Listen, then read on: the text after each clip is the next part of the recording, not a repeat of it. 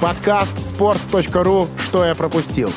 Неизвестные истории об известных спортсменах. Здравствуйте, ребята! Это подкаст «Что я пропустил?» И мы снова здесь. Очередной четверг, э, когда мы появляемся в ваших наушниках, в ваших колонках, э, да где угодно, где вы нас слушаете. И, как всегда, здесь сегодня рядом со мной э, Влад Воронин, шеф-редактор sports.ru. Влад, привет! Привет! А рядом с нами человек, который услышал прошлый подкаст э, про Илью Цимбаларя и решил выиграть соревнование. Это Вадим Лукомский, тактический автор э, sports.ru, который в третий раз приходит к нам в гости. В первый раз он говорил про Денниса Беркомпа, во второй раз про великого бразильского Роналда, а теперь мы будем говорить про нового тренера Арсенала, пока временного, исполняющего обязанности, Фредерика Юнгберга. Всем привет. Когда про игроков Арсенала зовете поговорить, я всегда рад, всегда готов. Если вы не поняли, о каком соревновании идет речь, э, Саша Поливанов и Вадим Лукомский поспорили, кто из них появится в большем количестве подкастов за 2019 год. И, по крайней мере, в нашем подкасте Вадим выигрывает со счетом 3-1. Ну, в нашем, да, а в... А давай, давайте все считать, то есть ключ, включая Капучино и Катаначо. Там счет 103-1. Ну, по Поливанов тогда деньги пришли свои начнет считать. И, ну, все равно вы победите, конечно. Вот, но Поливанов скоро идет, извините, пирожки, по-моему. Он сегодня очень гордился. А я там уже был. Ну, короче, да, ты, ты выносишь его просто вперед ногами. А я, кстати, тоже поспорил. Я поспорил с э, Сашей Аксеновым, с главным редактором sports.ru, э, смогут ли э, наши слушатели э, поставить э, нам хотя бы 5 пятерок в том приложении, в котором они нас слушают. Саша говорит, что это невозможно, а я вот верю в э, тех, кто слушает подкаст «Что я пропустил». К тому же, ну, ну это же занимает, там, не знаю, буквально 20 секунд. Почему не зайти и не поставить хорошую оценку? Правда? Да, я зашел, давно поставил хорошую оценку. Пять звездочек.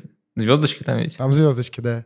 Ну, а если вы слушаете наш подкаст э, на сайте sports.ru, то э, здесь тоже можно это сделать удобнее. И наверняка у вас есть ваш смартфон, куда вы обязательно поставьте приложение sports.ru. Э, там также можно слушать подкасты, а помимо этого там можно, например, подписаться на э, теги героев нашего подкаста, на команды. Короче говоря, там все очень удобно, очень можно очень быстро получать э, последние новости и об игроках, и о командах, о турнирах, в общем, обо всем, о чем захотите. Ну и э, читать наши материалы, читать новости, э, смотреть фоточки, все, что вы, все, что хотите, все вот это вот очень удобно делать в приложении sports.ru. В App в Google, Google Play. Play. Да, все это есть. Вот, да. Э, так что не поленитесь, пожалуйста. Ну, а мы вам про Юнберга сегодня расскажем. Действительно, игрок актуальный. Э, ну как, теперь уже не игрок, уже теперь тренер, но когда-то он был игроком. И я уверен, что э, большинство из тех, кто слушает этот подкаст, конечно, помнят Фредди Юнгберга. Но он, по сути, закончил карьеру-то когда? Кто, кто из вас скажет мне, а? Футбольную карьеру, когда Юнгберг закончил? Пять лет назад. Да, всего лишь в 2014 году он играл за э, клуб Мумбай, если я не ошибаюсь. Э... Это на самом деле клуб, который на прошлой неделе вошел в империю Манчестер Сити, в империю владельцев Манчестер Сити. Это Мумбай Сити. Да, индийский а, клуб. На самом деле он не просто играл за этот клуб, было бы глупо возобновлять карьеру просто ради того, чтобы сыграть в Мумбаи, несмотря на то, что это такой огромный город. А, суть в том, что в Индии тогда создавалась Суперлига, и Юнберг стал послом этой новообразованной Суперлиги а, во всем мире. Вот, и просто нужно ему было провести несколько матчей. Он довольно быстро, на самом деле, разорвал контракт, потому ну, что туда... сказал, что э, не очень хорошо себя чувствует, у него много травм осталось.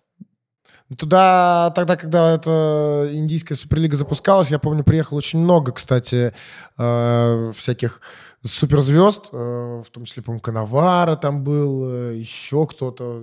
Анелька. Анелька, да, не знаю, почему ты говоришь Анелька, если это француз, и ударение явно должно падать на последний. Потому что я обычно пишу, а не говорю, вот и все. Да. А, ну ладно, все-таки Фредди Юнгберга мы все знаем никак не по Мумбай-Сити. Фредди Юнберг, э, легенда Вест Хэм Юнайтед. Вадим, э, что ты можешь... Э, вспомни, как ты познакомился с Фредди Юнбергом, и какие у тебя воспоминания о Фредди и главной команде его жизни Вест Хэме. А, ну, ты немножко ошибаешься. Мне кажется, главная команда жизни Фредди, он сам, по крайней мере, так считает, это Арсенал. А, вот как. Ну, хорошо, давай тогда про Арсенал. Давай. А, ну, Фредди для меня в первую очередь э, игрок, э, который забивал с голевых пасов Денниса Беркомпа, потому что любой подкаст, где буду я, будет всегда Денис Беркомп. Но в данном случае это не преувеличение, потому что, наверное, даже самый яркий момент э, Фредди в Арсенале – это гол Ювентусу. После того, как Денис Беркомп просто уничтожил Паулу Монтера, вообще выдержал просто идеальную паузу и дал разрезающие пасы на Юнберга. И если проследить вообще все голы Юнберга и моменты, которые у него возникали, очень часто такое возникало. То есть он играл, по сути, в связке с Беркомпом и идеально выбирал вот это вот моменты для рывка. Поэтому я все-таки его рассматриваю как такое приложение к Денису Беркомпу, но быть приложением к Денису Беркомпу – это тоже огромнейший комплимент. Ну и, кстати, сам Юнберг, он э, говорил, что именно Деннис э, э, лучший партнер вообще за всю его карьеру, не только в Арсенале. Он там поиграл, например, со всякими Ибрагимовичами в сборной Швеции, но Деннис абсолютно всех затмевал, просто потому что, по словам Юнберга, он обладал невероятным талантом, но никогда не выпендривался. То есть каждое его действие было эффективным, нацеленным на команду. Юнбергу это нравилось, а Беркомпу нравилось отдавать передачи, когда кто-то их чувствовал так, как это делал Юнберг. Наверное, даже если бы Юнберг на том поле, на, в том матче с Юви, с Юви не играл, даже не решился бы такой смелый пас сделать Беркомп. Ты сказал, что Беркомп считал э, Юнберга э... Наоборот, Юнберг считал Беркомпа своим лучшим партнером. Да, Юнберг считал Беркомпа своим лучшим партнером. Что ты имеешь в виду? Блин, я так и знал, что это начнется. Что, что может, сначала про футбол поговорим? Ну, давай. Хорошо, давай э, про футбол. Но, конечно, друзья, мы сегодня ни, никак не пройдем мимо таких, ну, действительно важных тем в жизни э, Фредди Юнберга. Это и его яркий внешний вид, это и его прическа, его волосы, и, конечно же, э, слухи о его гомосексуализме. На самом деле, на фоне всей карьеры Юнберга, его публичного образа довольно странно выглядит старт тренерской карьеры в Арсенале. Имеется в виду старт карьеры в главной команде. Потому что Пол Сколс, недавно, после первого матча Юнберга в Арсенале, просто уничтожил шведа за его внешний вид. Он сказал, как так? Главный тренер появляется не в костюме, просто в каком-то джемпере, в обычной куртке. Это неприлично. Если кто-то не видел, а, как а, Фредди Юнберг выглядел в первом матче в качестве исполняющего обязанности главного тренера Арсенала, это найти очень легко. Вот, ну, действительно, да, это не... Ну да, пусть посмотрит на Юргена Клопа, действительно. Это же, это же неприлично. Ну, по-моему, ск- ск- ск- ск- по-моему, Сколзу нечего говорить по сути, он постоянно несет такую воду, и меня уже даже забавляет это, потому что даже его как бы друзья, его бывшие партнеры, партнеры, Рокин, его бывший партнер по Манчестер Юнайтед, э, э, его просто разносил за это. Он говорил, то, что что-то вот Сколз, когда он играл за нас, всегда отказывался от, от интервью, а сейчас ему бабки на Sky Sports платят, и он э, уже готов всех поливать. Это было несколько лет назад, но это актуально сейчас. Сколз это такой экспертишка, игрок был великий, но сейчас он экспертишка, который вместо того, чтобы сказать что-то по сути, пытается что-то яркое задвинуть, э, где-то такое водянистое, околофутбольное. Это не круто, по-моему. Как-то то, что все слова, которые я вижу э, у Пола Сколса, по-моему, всегда как вот в них как-то нет души, согласитесь. Вот как-то вот это все звучит вот так вот, как будто прыжий говорит. Но вот. прыщ рыжий? Что? Прыщ, рыжий ты сказал? Нет, как будто бы рыжий говорит. На самом деле не надо удивляться тому, что Юнберг в арсенале выглядит так, как он выглядит. Потому что ему в целом всегда было наплевать, что думают остальные о его прическе, рекламе, одежде и так далее, и так далее. Все пошло еще из детства, потому что родители его учили тому, что не нужно быть овцой. Это прямо цитата. Ты не в стаде, если все идут направо, ты можешь пойти налево, не обязательно идти за всеми, потому что, возможно, ты придешь к цели быстрее, возможно, э, ты все сделаешь правильно. Делай так, как ты хочешь. Да, ну, в общем, делай так, как э, ты сам решишь. Вот такой был основной посыл э, э, родителей Юнберга. А, ну, а футбол тоже, конечно, оказался в сердце Фредди Юнберга благодаря именно родителям, но если быть точнее, то благодаря отцу. Э, его отец играл в футбол, И постоянно... Мама, мама работала, Фредди было негде оставить, не с кем. Вот. И э, отец постоянно брал э, Юнберга на э, тренировки, на игры. И Фредди сидел возле футбольного поля. За ним присматривал парень, который занимался формой в команде. Вот. И он мог даже менять подгузники ему в то время, пока папа тренировался. Вот. И с самого раннего возраста, естественно, как это часто бывает со, многими парнями, которые в будущем ст- становятся футболистами, он обожал мяч. Он всегда, даже когда ходить еще не умел, его уже отец брал на футбол. И потом, понятно, что сам Фредди этого не помнит, ему рассказывали, что он следил глазами вот так вот, куда полетел мяч после удара отца, ну или просто, ну так вот, ну, смотрел, что там, где этот мяч, все дела. Вот. И именно поэтому Юнберг уже в 5 лет решил, что он хочет стать футболистом. Но А, как? Как он это сделал? Ну-ка, расскажи. Надо начать с того, что отец не стал футболистом, но он стал инженером с серьезным образованием. Он работал в строительной фирме. И в какой-то момент ему пришлось переехать из э, маленького городка в уже более крупный Халемстад. А Юнбергу было 5 лет, он почему-то вот прям упирался и не хотел э, переезжать в какое-то другое место. И э, родители говорили, что они просто из вежливости решили спросить, как ты отнесешься, если мы куда-то переедем, но в целом его мнение не хотели уже всерьез э, изучать. Но для вежливости и для будущего вот воспитания, что всех нужно уважать, они спросили. А Юнберг сказал, я переезжать, конечно, не хочу, но если вы точно меня отдадите в футбольную секцию, то нормально. И так, э, собственно, в пять лет Юнберг оказался в Академии Хальмстеда. И там сразу попал в руки своего главного тренера в жизни. А, Это не Арсен Венгер, а Олли Эриксон.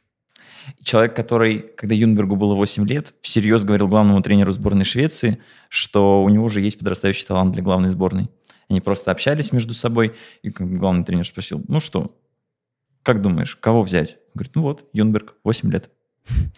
Да, ну, конечно, с таким э, хорошим бэкграундом, да, когда просто с самого детства ты занимаешься футболом, э, постоянно проводишь время около поля и ставишь условия своим родителям, что готов переехать только если футбольную команду сможешь перейти. Ну, тут, э, я не знаю, просто э, условно поставить на то, что э, Юнберг станет футболистом, можно было бы, мне кажется, с каким-то очень маленьким коэффициентом, там 1,1 или 1,2, если бы такой коэффициент был.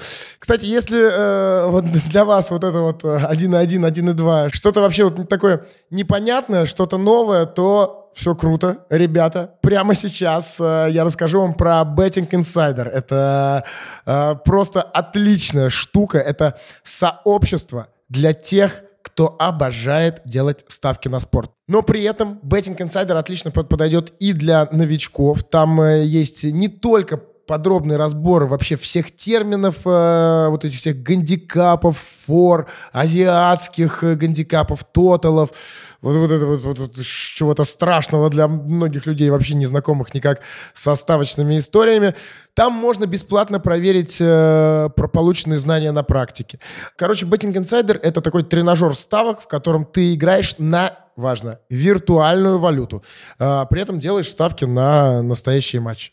Вот. Ну и, конечно же, э, без реальных денег вы тоже не останетесь. Если вы соображаете, что вообще происходит в мире, то для вас Betting Insider разыгрывает э, ежемесячно 150 тысяч рублей среди лучших прогнозистов.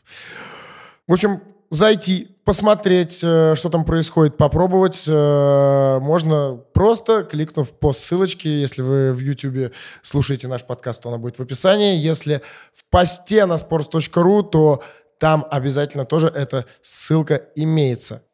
И вот я вам рассказал, да, про маленький коэффициент на то, что Юнбер стал бы футболистом, э, а потом про Betting Insider рассказал. При этом он же занимался не только футболом в детстве. Ты знаешь, Вадим, каким видом спорта занимался Фредди Юнберг до 15 лет? Гандболом. Да, да, это когда... Нашел кого удивить. Ну, слушай, он мог и не знать, он, может быть, только про Арсенал. Вообще у нас сегодня подкаст будет такой, мы, мы с Владом будем больше рассказывать, мне кажется, про внешний вид Юнберга, про одежду, про э, то, чем он там после уже завершения карьеры, какие у него там были проблемы, и, в принципе, чем он занимается, короче, о жизни. А Вадим, надеюсь, будет включаться и вспоминать какие-то именно такие футбольные истории, потому что, мне кажется, футбол тебе чуть более интересен. Да, я уже жду, когда до Арсенала доберемся, это Швеция, это тоже интересно, ну, просвещай меня и всех. Да, вот, он занимался... Так, а, Вадим, еще такой вопрос. Так. А, э, Футболку какого игрока Юнберг мечтал получить все детство? И получил. Ну, Давай я подскажу. Берком, Берком тогда еще не мог Давай он я подскажу мечтать. тебе, а? Я подскажу тебе. А, это один из э, ближайших героев подкаста, что я пропустил. Бразилец. А, то есть он не придет, вы о нем будете говорить. Сок- Сократис, да? Да. Я я Да, просто сразу Сократис, сказал. Сократис Папастатопулос, именно он. На самом деле, конечно, бразильский Сократес и футболист и философ, потому что очень интересная история, очень интересное такое практически общественно-политическое движение он сформировал внутри Коринтианса. Есть целое понятие «кори- коринтианская демократия. Мы про него обязательно подробно поговорим в одном из ближайших выпусков подкаста «Что я пропустил». Но вот что интересно, в Коринтианс у уборщицы даже был такой же вес голоса, как у президента, как у главного тренера по любому вопросу, который мог возникнуть от там покупать ли нам новую форму до того, и поедем мы на выезд на автобусе или полетим на самолете и так далее. Мгм. Типа полнейшая демократия, мы тут все все решаем. Да. И самое интересное, что все вот это сформировалось в команде в момент, когда страна была погружена в авторитарный режим. Хорошо, что у нас в подкасте ситуация не такая. И, не знаю, ты слушал, Влад, э, хоть раз э, чистовую версию после там небольшого монтажа подкаста? Бывало. Бывало? Ну, ты, может быть, замечал, да, что ни одной твоей реплики не остается. Вот. а, и... эм, так вот, про гандбол. Ты меня перебил, но неплохую историю рассказал. э, За это тебе спасибо. Вот. Гюнберг играл в гандбол, и даже он был в сборной э, Ю-15. То есть был он в паре. Он действительно в одной из самых сильных команд э, шведских играл. э, Но в какой-то момент пришлось ему выбирать, и он решил, что все-таки будет становиться футболистом. Вот. Но, как он сам говорил, что благодаря гандболу он сам физически так стал помощнее, стал бороться и корпус ставить поинтереснее. Вот. И м, уже к 16 годам, Вадим, смотри, тут мы подбираемся потихонечку уже к такому профессиональному футболу. Как сам рассказывал 21. В 21 он Арсенал. да, да, вот. А, В 16, как говорит сам Юнберг, он а, отказал Баварии из Мюнхена. В 18, смотри, как мы прыгаем на два года сразу, сказал нет Барселоне, а, потому что, как сам утверждает, э, считал, что еще не готов. А еще примерно в это время в, в перспективы Юнберга не очень верил Ларс Лагербек. Великий, наверное, тренер для Швеции уж точно. Он тогда тренировал молодежную сборную, и вот как раз в этом возрасте, там от 15 до 18-19 лет, Юнберг постоянно претендовал на попадание в, в юношеские молодежные сборные. Лагербек за ним следил, но он говорил, что он был слабенький, низкий, и как-то не верилось ему, что на серьезный уровень и даже до сборной дорастет этот, иг- этот игрок. Но как раз благодаря сборной а, Юнберг попал в Арсенал. Потому что его Арсенал просматривал примерно полгода, а это не очень серьезный срок для топ-клуба. Но он провел отличный матч против сборной Англии, и Венгер сказал, срочно, вот прямо сейчас берите и покупайте. Потому что в то время активизировался еще Челси, и прям вот на основе одной игры, серьезно, это вот не миф, такое бывает, на основе одной игры было принято решение, что вот прямо сейчас надо забирать. Вообще, насколько я знаю, именно скауты Арсенала просматривали около года Юнберга. Но вот э, уникальная ситуация была в том, что именно вот после этой этого матча э, Венгер э, прямо авторизировал этот э, трансфер. И самое важное, наверное, то, что он ни разу не посмотрел на Юнберга вживую. У него такая традиция была раньше просматривать игроков, а тут только по телевизору посмотрел этот матч. э, И после этого все равно решил, что нужно продолжать. И это решение, конечно же, оправдалось. Но при этом э, футбол-то не был прям единственным э, увлечением Юнберга в жизни, что вот я только футбол, только футбол, как это очень часто бывает у людей, которые профессионально занимаются каким-то видом спорта. Он в 18 же поступил в универ, поступил, чтобы учиться там информационным технологиям и экономике. Вот, то есть э, у него был такой... Ну, вообще, мне кажется, эта история такая европейская, конечно, больше, и особенно вот скандинавская. Они там все такие э, ребята, которые никак, ну, прагматичные очень, понимают, Ну, что... э, во-первых, да, а во-вторых, еще уч- учитывая какая-то семья. Ну, семья инженера в хорошей строительной фирме вряд ли могла бы позволить своему ребенку вот просто так бегать по газону и там не заниматься образованием. Это так не, не очень вписывается вообще в концепцию шведского уклада жизни. Ну да, и 18 еще, 18 лет Юнберга еще не было понятно, как вообще станет, получится у него что-нибудь или не получится в э, футболе. Э, Но у него получалось, и поэтому ему довольно тяжело было э, посещать постоянно учебу, вот, и э, в, еще, будучи в Швеции, да, совмещать учебу с постоянными тренировками. И все-таки из универа он сам ушел, сосредоточившись на футболе. А еще, кстати, интересный факт э, из э, жизни Фредди Юнберга. Он всегда мечтал стать военным летчиком. И уже позже, однажды, шведская армия пригласила Юнберга полетать на самолете, и, как он сам говорит, это был лучший день в его жизни. Ну, шведская армия просто так, конечно, бы Юнберга никогда не позвала. Для этого нужны какие-то особенные все-таки достижения. Ну, не знаю, российская армия просто так всех зовет. Да. Шведская бы Юнберга просто так не позвала. Вадим, а, давай попробуем сформулировать, что же такого особенного Юнберг э, для этого сделал. Вадим, Арсенал, Юнберг, все, давай. А, мы с Владом пойдем, поспим, вот, немножко, а ты пока З- рассказывай. Звони, когда закончишь. Отлично. Как раз потом вот э, будете слушать в подкасте все, что я рассказал про его карьеру. Э, Ну, на самом деле, э, изначально Юнберг, конечно, набрался даже не под основу. Конечно, вот Арсенал понимал, что очень важно такой талант заполучить, но в то время еще в команде на его позиции на левом фланге блистал э, Марк Овермарс. Э, И только где-то получается, это летом 2000 было, когда Овермарса забрала Барселона, э, Юнберг э, мог играть именно на свою любимую позицию. Он всегда говорил, что любит э, на левом фланге стартовать, смещаться с этого фланга, открываться там под, под правую ногу. И мужиков. Нет, такого он не говорил, к сожалению. К сожалению. Просто потому что это было бы очень-очень э, э, круто для твоего подкаста. Так вот, Для моего, слышал, Воронин? Я не претендую.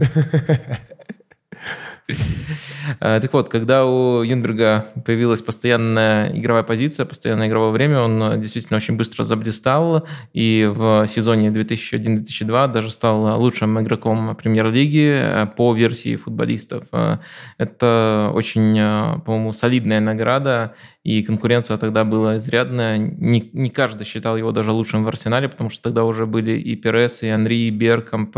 Понятное дело, в Манчестер Юнайтед всегда было достаточно звезд тоже.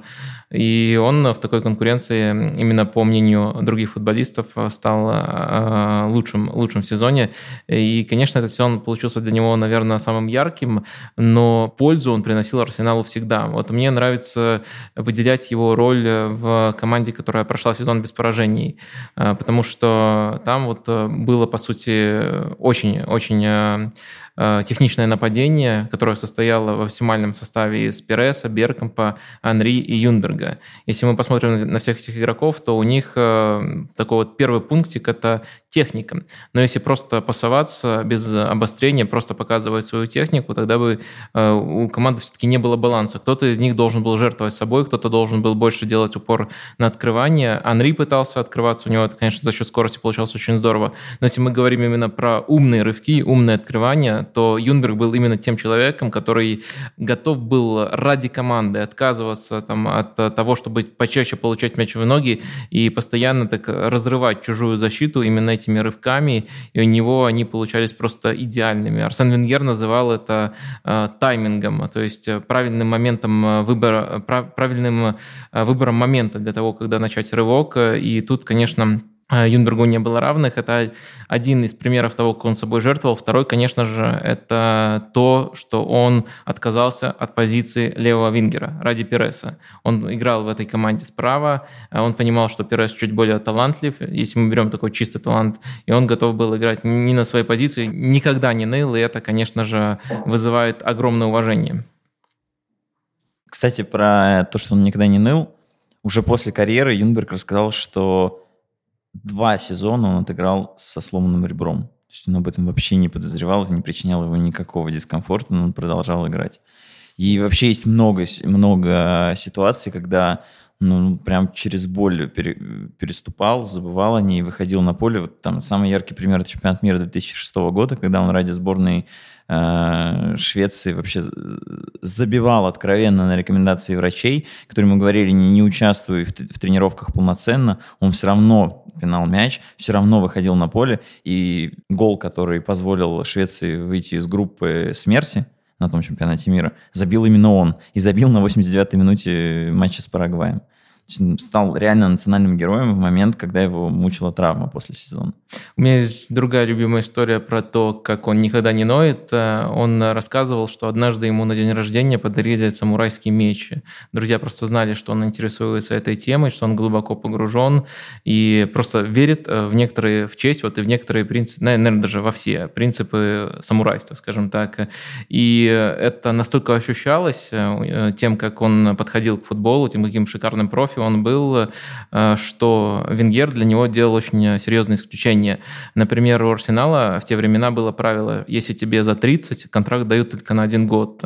На Юнберга это не распространялось. У него был э, контракт, по-моему, на три года, когда он уходил из Арсенала. Э, при этом, и даже вот когда он уходил, Венгер говорил, что Фредди еще может очень многое дать Арсеналу, несмотря на то, что его мучают травмы. При этом, опять же, он показал, что для него честность перед собой, честь важнее, сильнее, и все равно вот когда почувствовал, что в 2007 он не тянет уже уровень Арсенала, он ушел. То есть, мне кажется, после этого Венгер, который его и так почти безгранично уважал, зауважал его еще сильнее. Настоящий мужик. Хотя в свое время, ну, мы не, ну давайте уже поговорим об этом. В свое время, когда я еще учился в школе, вот, это же была прям самая обсуждаемая тема. Мне кажется, надо начать вообще издалека. Почему, почему про Юнберга так много говорили? Ну, понятно, Что он да? гей. Он, да, мы, мы хотим, естественно... Давай просто восстановим картину. Мне кажется, что э, дискуссия вообще даже не с этого началась, потому что гей или не гей Юнберг начали обсуждать в 2004 году. А все началось с понятия метросексуал. И Юнберг, как это неудивительно, вообще один из главных примеров во всех дискуссиях про метросексуалов начала нулевых и конца 90-х. Юнберг приезжает в УПЛ уже довольно ярким человеком. Его сразу в медиа называют Кидом Вишесом. А, в честь, понятно, Сида Вишеса э, из группы Sex Pistols, потому что у него тоже яркая прическа, вверх поднятые волосы, у него они окрашены. И Юнберг рассказывал, что он окрашивал волосы с 14 лет. С 14 лет он носил яркий, красный, разные цвета он пробовал. И это вообще вышло случайно. Он просто делал прическу и разговаривался с парикмахером, и он ему сделал вот такой ирокез. А парикмахер, между прочим, не менялся. Его зовут Микаэль Эриксон, и когда про это в Швеции написали, все стали ездить э, в, в Хальмстад, в эту парикмахерскую, там была, запись была на месяцы вперед, чтобы сделать такую же прическу, как у Юнберга. Но Юнберг говорит, что ну так просто, так просто сложилось, потом мне понравилось, и я стал э, так носить. Не панк, не какой-то особенный фанат, это не в честь какой-то футбольной команды. А, а родители не были против, потому что вот мы возвращаемся к разговору про то, что ты не овца, ты не в стаде. Делай то, что ты хочешь, если ты уверен в этом, отлично. Даже если тебе 14, ходи в школу с красными волосами. Потом... Э... Он пришел к пониманию, какая прическа на самом деле самая классная. Э, ты имеешь в виду, что... Что ты имеешь в виду? Ну, ты знаешь, как выглядит сейчас Юнберг? И как он выглядел к концу да, карьеры? Да, да, да. Вот, вот, вот такая прическа самая классная. Он осознал это. А это, кстати, осознал он благодаря расстройству крупному, мне кажется. А, когда-то у Юнберга был контракт с Procter Gamble. Это крупная корпорация, у которой куча разных марок. А, их товары вы можете встретить в супермаркете вот на любой полке, там, начиная от шампуня, заканчивая какой-нибудь губкой. И предполагалось, что Юнберг станет лицом одного из э, товаров для ухода за волосами. И как-то Арсенал проиграл, Юнберг был просто в ярости, злился на себя, был недоволен качеством игры и сбрил волосы. Он стал лысым. И контракт был разорван. Собственно, свои деньги он не получил, но он об этом не жалел, потому что говорил, что для меня э, все рекламные проекты это вот просто что-то интересное, что-то сделать для себя, выйти из привычной зоны комфорта. Потому что денег, денег мне особо не надо, у меня неплохая зарплата. Как говорили, это 25 тысяч э, фунтов в неделю. Сейчас, конечно, Поль Погба посмеется, Алексис Санчес еще сильнее посмеется. Но ничего страшного, он говорит, мне всегда хватало. Не случайно мы заговорили про рекламу, потому что что, что делает э, Юнберга самым видным метросексуалом э, футбола начала нулевых после, наверное, Дэвида Бекхэма? Да, Проктор Гэмбл э, был далеко не первым э, рекламным, э, не первой рекламной историей с Юнбергом. Одним из первых рекламных проектов Фредди Юнберга была компания по производству одежды. Вы ее отлично все знаете. Кельвин Кляйн, я уверен, что у многих из вас даже какая-нибудь шмотка от Кельвин Кляйн где-то в шкафу лежит. Вот. Но задолго еще до сотрудничества с Юнбергом 1982 году, когда Кельвин Кляйн у людей ассоциировался просто с одеждой. Вот тогда э, Кельвин Кляйн разработал коллекцию мужского нижнего белья. И они хотели ее мощно, хорошо запустить. Чтобы рассказать о бренде, чтобы рассказать о запуске этой коллекции, они пригласили э, для э, продвижения нижнего белья порноактера. Правильно все говорю? Да, это но сделано было с понятной целью. Нужно было сделать что-то провокативное, привлечь внимание, и ничего пошлого там не было. Там был просто мужчина с накачанным торсом, голый, в трусах, а, в такой красивой позе древнегреческого божества. Да, и, и понятно... Это обсуждалось, потом э, такие серии рекламных кампаний повторялись, были в середине 90-х, но в какой-то момент а, ну, вот эта провокация рекламная прекратилась. И в 21 веке, до момента, когда Кельвин Кляйн подписал контракт с Юнбергом, так, таких реклам не было. И Кельвин Кляйн вернулся на рекламный рынок с мощной рекламой именно благодаря Фредди. Тут нужно еще сделать маленькую поправку, что в 2003 году сам Кельвин Кляйн, как основатель не марка, а человек, а, перестал владеть компанией. Компания была продана. И был, нужен, нужно было сделать акцент на нижнем белье. И почему-то, вот, кстати, до сих пор не было нормального объяснения ни в одном тексте, ни в одном интервью, почему-то компании было очень важно подписать именно Юнберга, потому что когда к нему пришли в первый раз, он сказал, не, ребят, ну какое нижнее белье? Он достаточно скромный, закрытый. Между прочим, э, шведская журналистка Фрида Фагерлунд говорила, что в целом он не раз говорил, что он людям вообще не доверяет, такой сам в себе.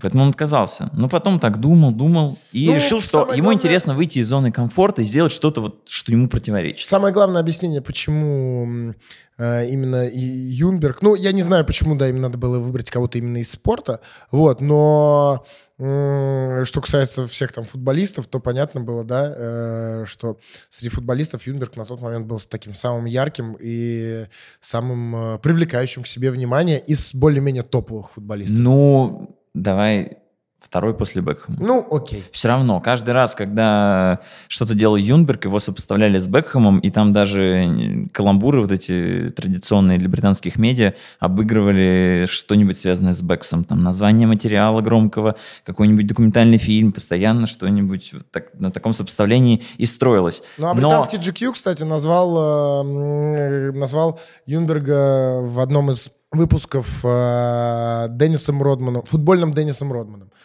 И главным Дэнди еще, между прочим. А потом, через полгода после этого интервью, э, Деннис дал интервью уже Time Out, то есть вышел за пределы спорта и пошел в такой, в индустрию entertainment а. Ты сказал, по-моему, Деннис.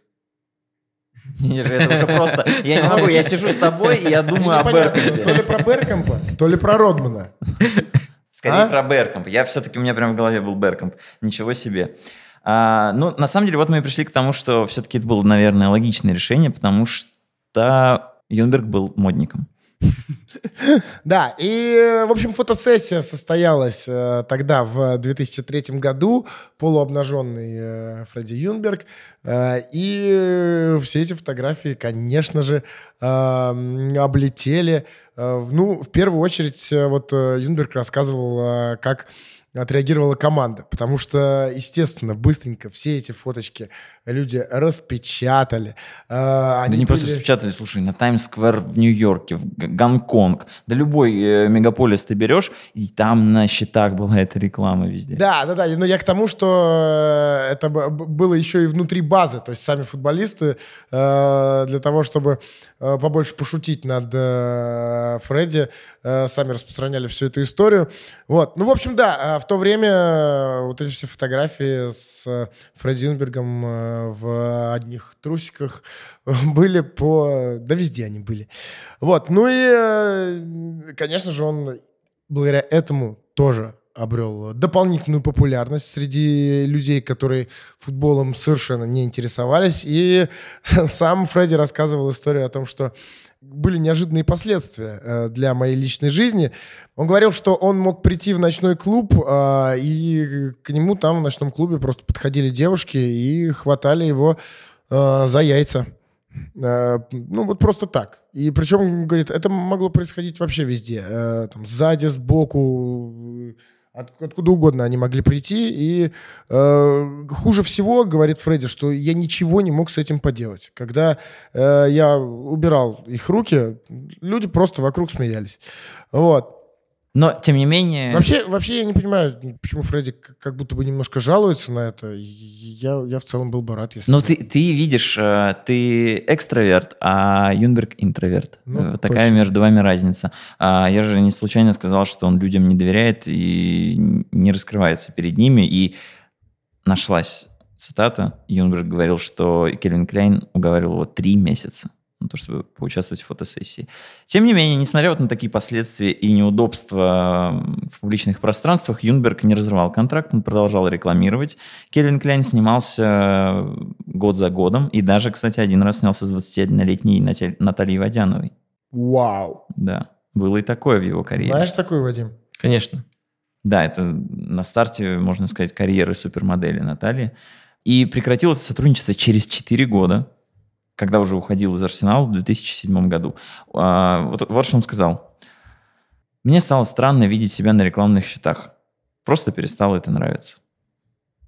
Но а, где, собственно, здесь обсуждение его сексуальной ориентации? Да. Довольно странно, что человек появляется на рекламном плакате в нижнем белье, ему говорят, ты гей. Ну, здесь никакой связи на самом деле. Ну, что такого, что Юнберг э, снялся в нижнем белье? Ну, нормальное у него мужское тело. Что...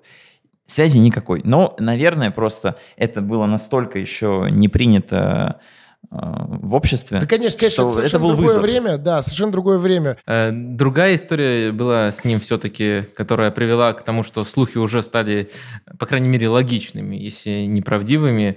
В 2006 году он снялся для гейского журнала Attitude, э, и после этого понятное дело, пошли слухи о том, что он гей, и он, конечно, еще немножко им помогал тем, что никогда не комментировал это. Очень долгое время он отнекивался от любых попыток опровержения. И, наверное, тот единственный раз, когда он все-таки выступил с опровержением, ему не помог, потому что он сказал, что э, я горжусь этим, я горжусь тем, что я стал там гей-иконой, я люблю моду, э, я считаю, что среди геев много отличных людей, и это комплимент для меня. То есть он сказал, я не такой, но вот что я про этих людей думаю. Да, и, кстати, примерно тогда Виктор Гусев в эфире Первого канала абсолютно серьезно говорил, что Фредди Юнберг гей. А, на самом деле слухи начались гораздо раньше, то есть они поползли сразу после рекламы, но усилились в 2004 году, когда прямо перед стартом Евро в одном из британских журналов для гомосексуалистов вышел рейтинг самых красивых э, сексуальных мужчин. Юнберг, по-моему, его возглавил, и с этого прям вот начались такие разговоры. Но опровержения на самом деле были довольно яркие, потому что певица Деннис Лопес как-то дала интервью э, таблоиду News of the World. Лопес рассказала, что у нее были отношения с, с Фредериком. Она сказала, что у него удивительное тело, и у нее есть стопроцентные гарантии, что Юнберг не гей. Большего она не рассказала. Опять Деннис, кстати. Деннис Лопес. Но она... Я думал, что я имя сказал.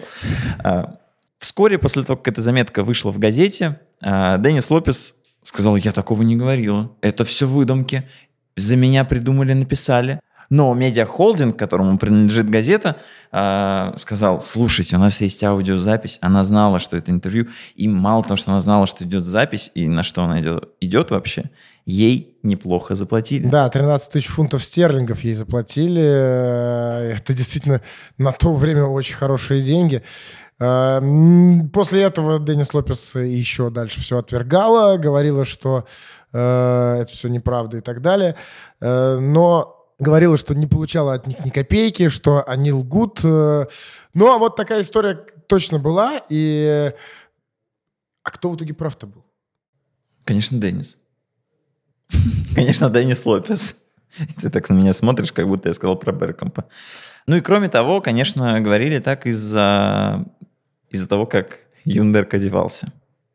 А почему к Дэвиду Бек, Бекхэму тогда не приклеилось? А потому что у него... Он тоже позировал для того журнала. Него... Да, кстати, Дэвид Бекхэм в 2001 году снялся для журнала для геев и дал интервью, в котором сказал, что уверен, что в будущем э, ну, таких проблем, такой пропасти в отношении к гомосексуалистам в спорте не будет. Так случилось. Правда, гомосексуалистов все равно не так много в спорте. Ну, особенно в футболе, таких открытых. Э, нет. Кстати, сам э, Юнберг же говорил, что я не гомосексуалист, но если бы я был геем, то я без проблем бы в этом признался. И то есть я был бы открытым геем, и меня тут ничего не смущает. У меня, как ты уже тоже говорил, куча друзей э, геев, и все они отличные ребята. Вот. Но на всякий случай Юнберг точно не гей, у него есть жена и два ребенка, если вдруг э, кто-то кто вообще эту информацию пропустил. Так, ладно, ты про одежду хотел поговорить. Э, давай сейчас, э, у нас прям какой-то огромный блок получается. Вадим, что-нибудь там футбольное еще есть у тебя?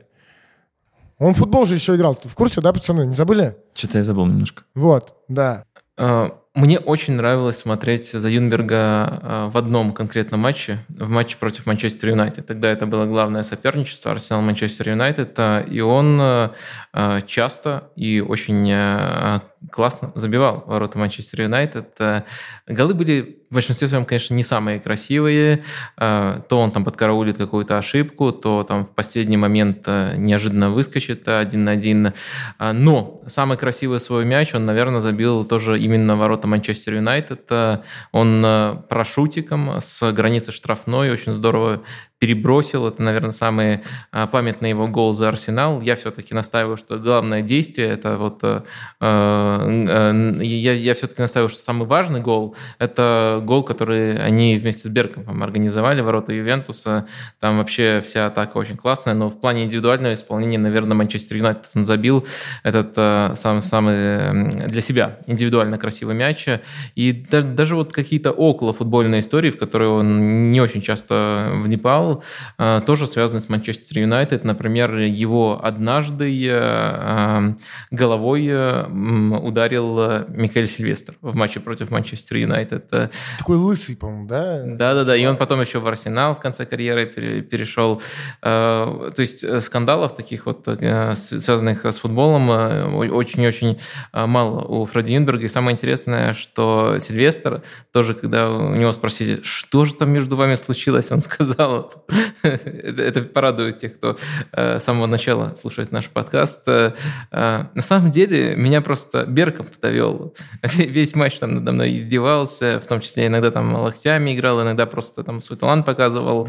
Да, Деннис Берком его довел и сорвался, так вышло, что сорвался он случайно именно на Юнберге.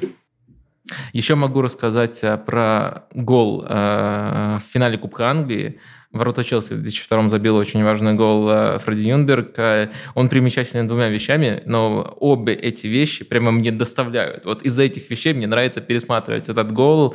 Это, во-первых, то, как он по пути к воротам уничтожил Джона Терри, э, молодой еще Джон Терри в 2002 играл за Челси. Не любишь Джона Терри, да? А почему я должен его любить? Просто ну, ты говоришь, что тебе доставляет удовольствие пересматривать. Конечно, но, но Челси это соперник. Джон Терри это легенда Челси. Э, ну и плюс Джон Терри такой, по-моему, не очень хороший человек. Поэтому э, мне нравится, когда унижают Джона Терри, и он там просто унизил Джона Терри в начале по пути к воротам, порвал его. И это первый момент. А второй момент, э, там каким-то образом за ворота, прямо за ворота аккредитовался фотографом болельщик. И болельщик до до того, как мяч залетел в ворота, он понимал, что он залетает, там такой по красивой траектории он шел в ворота, он начал праздновать, и это прямо так э, на кадрах, э, на кадрах из трансляции было очень хорошо видно, и тоже это такой, такой необычный кадр, и я иногда просто пересматриваю, слежу за болельщиком, это тоже очень весело. Да, друзья, ну вы, вы знаете, что делать, да? После того, как Вадим так... Э... Это финал Кубка 2002 года с Челси. Ну, я думаю, что в ютубчике это легко Легальное находится. видео вы обязательно найдете. Да, сто процентов. Только легально. Да. Ну, до 2007 года э, Фредди Юнберг носил форму Арсенала, э, но, э, то есть, понятно, да, что пока он играл в Арсенале, он э, носил форму Арсенала, иногда э, снимал и фотографировался в трусиках, вот, э, ну, а помимо этого, на самом деле, э, как он сам говорит, э, его всегда интересовала одежда, и э, многие понимают, говорят, видели, знают, что он был вот таким вот модником, и в этом этом нет ничего абсолютно удивительного. А, он при этом, э, при том, что он сам говорит, что его интересовала одежда, он очень удивлялся всегда, насколько другим людям была интересна именно его внешность, потому что, э, в конце концов, я футболист, говорю, и говорит, и э, там все, что я делаю с собой, я делаю в первую очередь для себя, а не для других людей. Тут, кстати, не знаю, может быть, он и не договаривает, странная какая-то эта история, хотя... Мне кажется, вряд ли он не договаривает, потому что если бы ему хотелось вот так красоваться он бы это мог бы и получше повыпячивать, ходить на какие-нибудь недели моды, специально позировать фотографом. Все это сделать было несложно, потому что папарацци следили за передвижениями, и подыграть им на самом деле легко. А он уже ходил на, на, на неделю моды. Он, э, это, это же было, получается, такой период у него, когда он уже закончил с Вестхэмом, тоже у него с Вестхэмом... А я говорю про тот период, когда он в Арсенале играет. Да, когда он закончил с Вестхэмом... У него, у него вообще, получается, был отрезок без футбола, тоже у него был долгосрочный контракт с Вестхэмом, и тоже он просто решил, что э, я не, не вытягиваю, я расторгаю этот контракт, и какое-то время вообще был без клуба, и не сказать, что активно искал себе какое-то трудоустройство, и одно из событий, э, где он был замечен в, это, в, в этот период, это Нью-Йоркская неделя моды. И самое интересное, что в этот же момент почему-то поползли слухи, что он хочет вообще завязать с футболом и стать дизайнером. Причем не дизайнером одежды, а дизайнером мебели. Да, но я все же уверен, что он не красовался, потому что просто общался с этими людьми, он говорил, что у него есть друзья в, во многих бутиках, и когда, собственно, его звали на фотосессию для журнала GQ в 2002 году, он просто пошел к своим знакомым, взял, набрал там одежды специально для фотосессии, не пользовался даже услугами продюсеров. Так что а, интересно, а, он же сам говорил, что он э, никто его в моде не вдохновляет, и он э, не смотрит в модных журналах э, или там какие-то показы, да, просто э, носит одежду, которая, как он сам считает, считает, подходит его личности. Ну и, кстати, еще у него интересная цитата про одежду была, что, что когда он еще был молодой, э, он думал, что довольно круто носить э, кожаный ремень, да, который мы на поясе надеваем, э, в качестве галстука. Ну, это как минимум довольно заметно. Но конечно, потом он от этого отказался и просто стал носить галстук вместо ремня. Да. А когда его сейчас спрашивают, какой же предмет гардероба у мужчины должен быть обязательно, Фредди отвечает, что костюм. И Возьмите костюм, никогда не ошибитесь. Ни разу не спортивный, да, конечно. Вот, но потихонечку двигаемся мы к... Э, Я бы еще здесь кое-что сказал, а, на самом ну, конечно, деле. Конечно, а, да. Слухи про то, что он станет мебельным дизайнером, не беспочвенные, потому что он зарегистрировал компанию. Просто потом возник вариант э, в МЛС, куда он уехал и все-таки карьеру продолжил. А в сфере искусства я вообще удивился, когда узнал, до того, как начал готовиться к подкасту, ни разу про это не слышал. Оказывается, Юнберг коллекционирует скульптуры. И ему нравится венгерский и русский стиль. У него венгерский, много... По- венгерский понятно почему. У него тренер в Арсенале был венгер. Вот. Но очень интересно, какие все-таки скульптуры из России у него есть. Он говорил, что проблема в том, что чем больше я их покупаю, тем крупнее становится каждая новая покупка. Может быть, в плане трат, конечно, но в первую очередь в плане размеров, потому что он говорил хранить как раз, их что, да, негде. хранить негде, да. Просто не хватает места в квартире. Ну и давайте ближе к концу, наверное. а, Подожди, а знаете, Да, нет, второй раз не знаете, меня. Ну-ка, ну-ка, как, да. э, как его вот из, из- из этих э, дизайнерских вещей, одежда, мебель вернули в футбол? В восьмом году вот тогда, Да, когда да. он после Арсенала решил Что, что, закончить. что такого необычного ему Сиэтл из МЛС предложил? А, дай угадаю. В, не, не- лично новую одежду какую-нибудь, не знаю, провести. Э, Не совсем. Просто дело в том, что всю жизнь э, Юнберг обожал э, сноуборд. И, Вау. да, э, э, с- сноуборд он любил, и понятно. А им же нельзя заниматься. Да, у него в каждом контракте было прописано, что ему нельзя заниматься сноубордом, но Сиэтл сделал исключение и сказал, что если ты все-таки вернешься в футбол, будешь играть за нас, мы включаем пункт, по которому тебе можно одновременно... одновременно Выходить на футбольное поле на доске. Нет, просто э, и сноуборд можно, и футбол играть. Да, это правда. В смысле, правда, что никому из э, футболистов нельзя прям жестко вот на, на горе, и лыжи, и сноуборд, вот это вот все. И многие, очень Известно, многие... что нарушают, но никогда в этом публично не признаются, в интервью не расскажут. Я Мне помню, нравится. я лично под Питером встретил действующего игрока «Зенита», который э, вместе с сыном э, катался на, на лыжах, наверное. Не знаю на чем. Да, скорее всего, на лыжах. Вот. Ну и ближе уже в конце карьеры эм, мы так очень бодро э, рассказываем про Фредди Юнберга, о том, как, какой он э, самодостаточный, ни на кого не смотрящий парень. Но на самом деле все это правда, все это так. э, но ближе к концу карьеры были у него э, приличные проблемы, и в первую очередь у него э, были проблемы, кстати, которые начались еще в детстве. У него э, он довольно часто и много страдал от мигрений. Кто не в курсе, хотя я думаю, многие в курсе. А, мигрень — это дикие головные боли. А, это прям такие длительные приступы, когда ты с этим вообще ничего поделать не можешь. И довольно сложно это э, лечится. И во время этих э, приступов, во, время этих мигрений у него такая осложненная форма, о- у него э, ухудшается зрение, он очень плохо чувствует э, тело, его тошнит. В общем, довольно такие серьезные, э, серьезные симптомы. Как он сам говорит, у него есть э, всегда при себе какая-то э, инъекция, которую он может э, сделать в ногу, но сам он, да, сам он сделать э, этого не может, именно потому что у него вот э, пропадают э, чувства осязания и ухудшается зрение. Все это началось еще в 14 лет.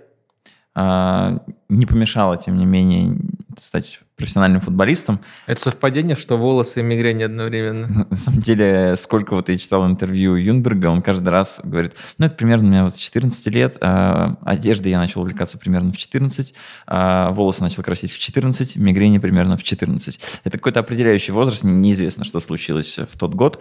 А, Но на самом деле не смешно, потому что вот в такой период Юнберг мог вылететь просто вот на две недели.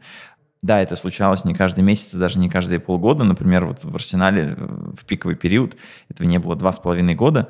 А, И Юнберг говорил, что ну, со временем он научился определять, когда, когда наступает осложнение, мог предупредить врачей, они ему снижали нагрузки, но не всегда он их слушал. Однажды а, Юнберг очень хотел сыграть с Челси и игнорировал все предписания врачей, которые ему говорили, что нужно снижать тренировочную нагрузку, лучше восстанавливаться дома. А, Он все равно вышел на поле, отыграл 90 минут и вот словил очень сильный приступ, а, когда у него прям сильно а, ухудшилось зрение. И он пропустил как раз 10 дней. Но самый, самый страшный, наверное, случай у Юнберга приключился уже в США, как раз когда он играл за Сиэтл. Он попал на матч э, звезд. Да, но это В товарищеский матч был. э, Это, ну, это был традиционный такой матч, когда все звезды МЛС собираются в одну команду, играют против э, европейского клуба, который приезжает на турне. И в 2009 году это был Эвертон. Да, и тогда главный тренер э, м, вот этой команды All Stars э, выпустил Юнберга на все 90 минут. И э, в конце игры, у Юнберга как раз вот уже началось нарушение зрения. Он, он сказал, что сначала у него просто э, двоится в глазах начало, а потом просто как будто какая-то пелена перед глазами, он ничего не может разглядеть нормально. Ну а как это часто бывает в э, таких матчах, э, игра дошла до серии пенальти, и э, не пошел бить э, Юнберг, э, понимая, что он сейчас не очень способен на это. Э, В итоге 5 ударов, по 5 ударов э, пробили команды, все это закончилось э, в ничью, и эм, главный тренер Доминик Киннер отправил Юнберга бить шестой удар, и вот ну, в итоге Гюнберг просто ударил по центру, Тим Ховард э, поймал, и у Эвертон в результате победил. Понятно, что это был не какой-то супер важный матч, и ничего там супер страшного не случилось, но история вот в том, что даже с... э, когда у него такая пелена была перед глазами, как пришлось как-то раз ему э, бить для такой решающий пенальти. Юнберг как раз после этого случая в матче звезд МЛС предположил, что у него гипогликемия. И, наверное, это все же ближе к правде, чем просто какие-то обостренные мигрени, а, потому что, оказывается, все же эти приступы более-менее были связаны с э, пищевыми привычками, когда что-то Юнберг ненужное съедал, то какой-то пончик, то э, вино и сыр неподходящие. Происходила аллергическая реакция, это накладывалось на переутомление, перетренированность, э, несоблюдение каких-то восстановительных процедур, и вот выливалось в такие сложные последствия. Ну да, он даже в течение карьеры же мог э, сидеть ночью и пить кока-колу, э, какую-то там лакрицу есть, всякие крем-брюле, шоколадные муссы, пончики э, с заварным кремом. В общем, вот все исключительно сладкое. И Но он даже- просто заедал стресс, он это не скрывал после матча, он говорит, тело просто нет никаких сил, мозгу нужно подпитаться, и вот он заедал стресс чем-то сладким. Но вот как раз э, из-за переизбытка сахара в итоге и страдал. Один журналист э, даже довольно смешно написал, что квартира Фредди Юнберга, э, когда он там оказался, выглядела как дом состоятельной пары, которая оставила своего сына-подростка в одиночестве. Э, Ну, то есть понятно, что там были разбросаны всякие фантики, какие-то остатки от пищи и так далее. Вот, ну что, сейчас Фредди Юнберг, э, помимо того, что он э, исполняющий обязанности главного тренера лондонского Арсенала. Кстати, Вадим, что думаешь об этом? Я думаю, во-первых, что он останется до конца сезона, во-вторых, что он, э, по крайней мере, он сейчас один матч уже провел, э, и это лучше, чем было при Эмери. Ну, проблема в том, что Эмери так глубоко огнал Арсенал в кризис, что практически любой тренер был бы лучше, чем вот именно Эмери для Арсенала. Я не считаю, что он для любого клуба слабый тренер, но в Арсенале уже и его идеи определенно начали вредить команде, и э, испортились отношения с игроками, поэтому Юнберг э, быстро сумел улучшить э, ситуацию. Э, Пускай в этом матче победить не смог, э, 2-2 сыграли с Норвичем. Но если вот взять просто всю информацию, которая есть у нас э, о Юнберге тренере, то в принципе это не резюме уровня Арсенала, но это неплохое резюме. Э, Во-первых, он э, учился на тренера в одной группе с э, Анри, Артетой, Юнбергом. То есть э, э, понимаешь, что человек в одном звонке от Пепа Гвардиолы, потому что Артета входит в тренерский штаб Манчестер Сити.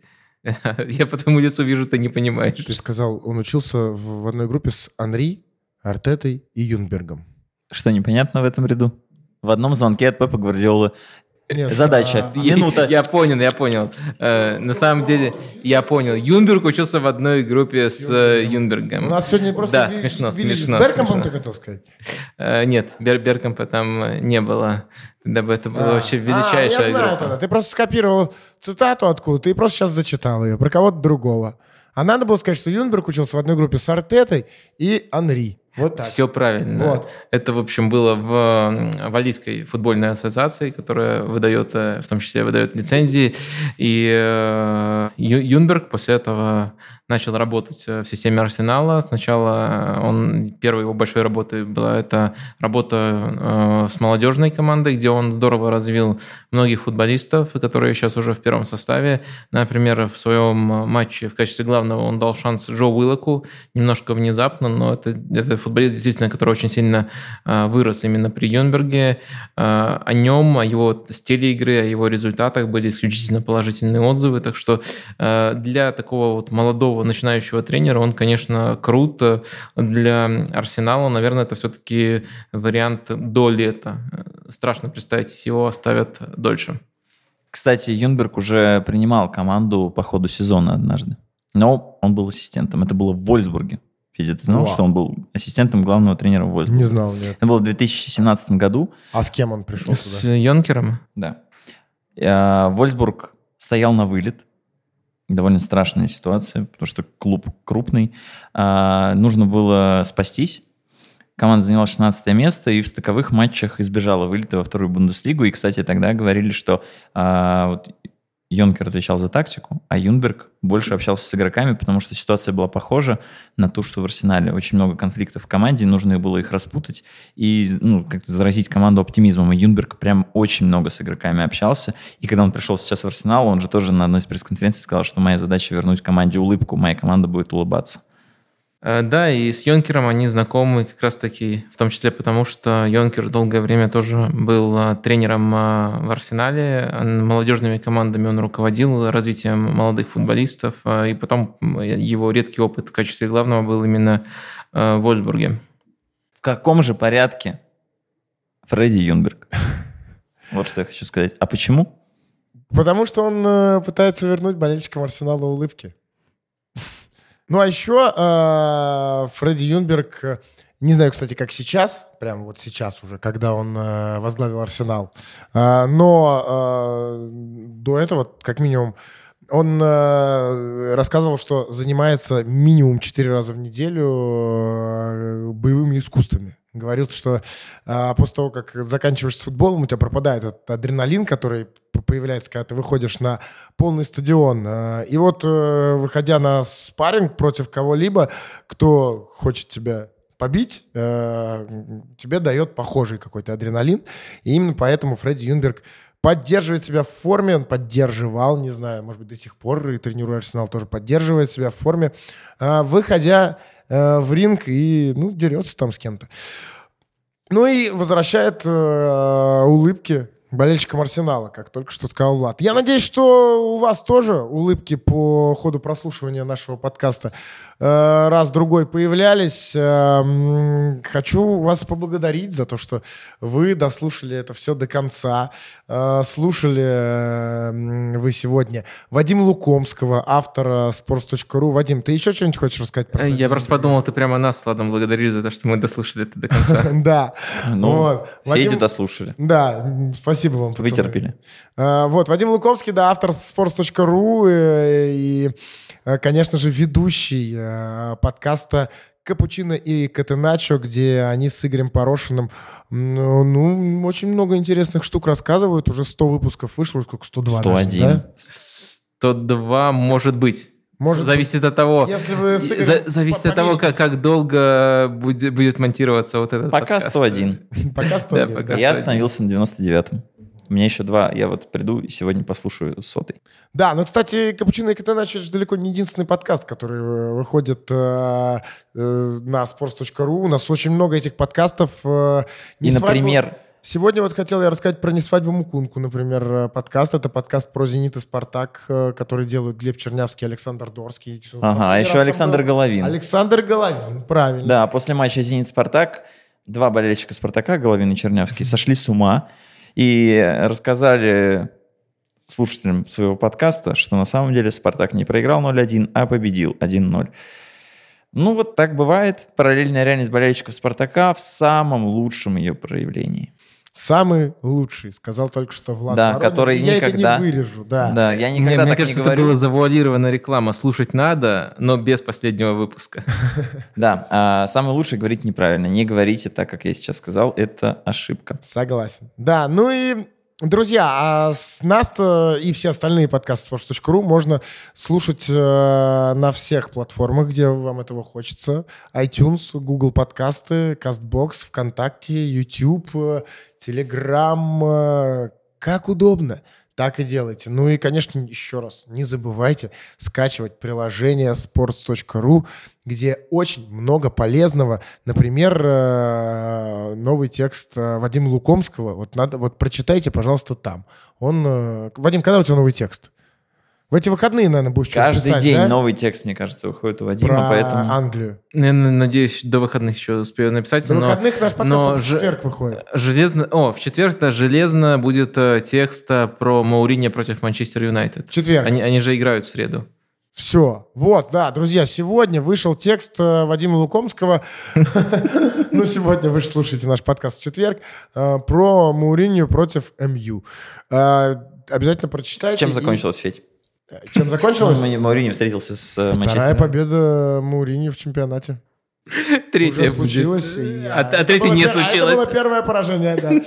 Вот. э, Ладно, друзья, спасибо, что В комментарии, да, отрекламировал не свадьбу Мукунку и заразился. Тоже начал рассказывать параллельную реальность. Это вот Влад Воронин, шеф-редактор sports.ru только что говорил. Э, И еще я, э, креативный директор sports.ru Федя Маслов, тоже здесь был. Друзья, завтра э, sports.ru, кстати, исполняется э, 21, да, или сколько? Исполнилось 1 декабря нам. О, 20. ё, мы празднуем просто завтра. У нас Да. корпоратив завтра, друзья, извините. 1 декабря же у нас был, была днюха, точняк.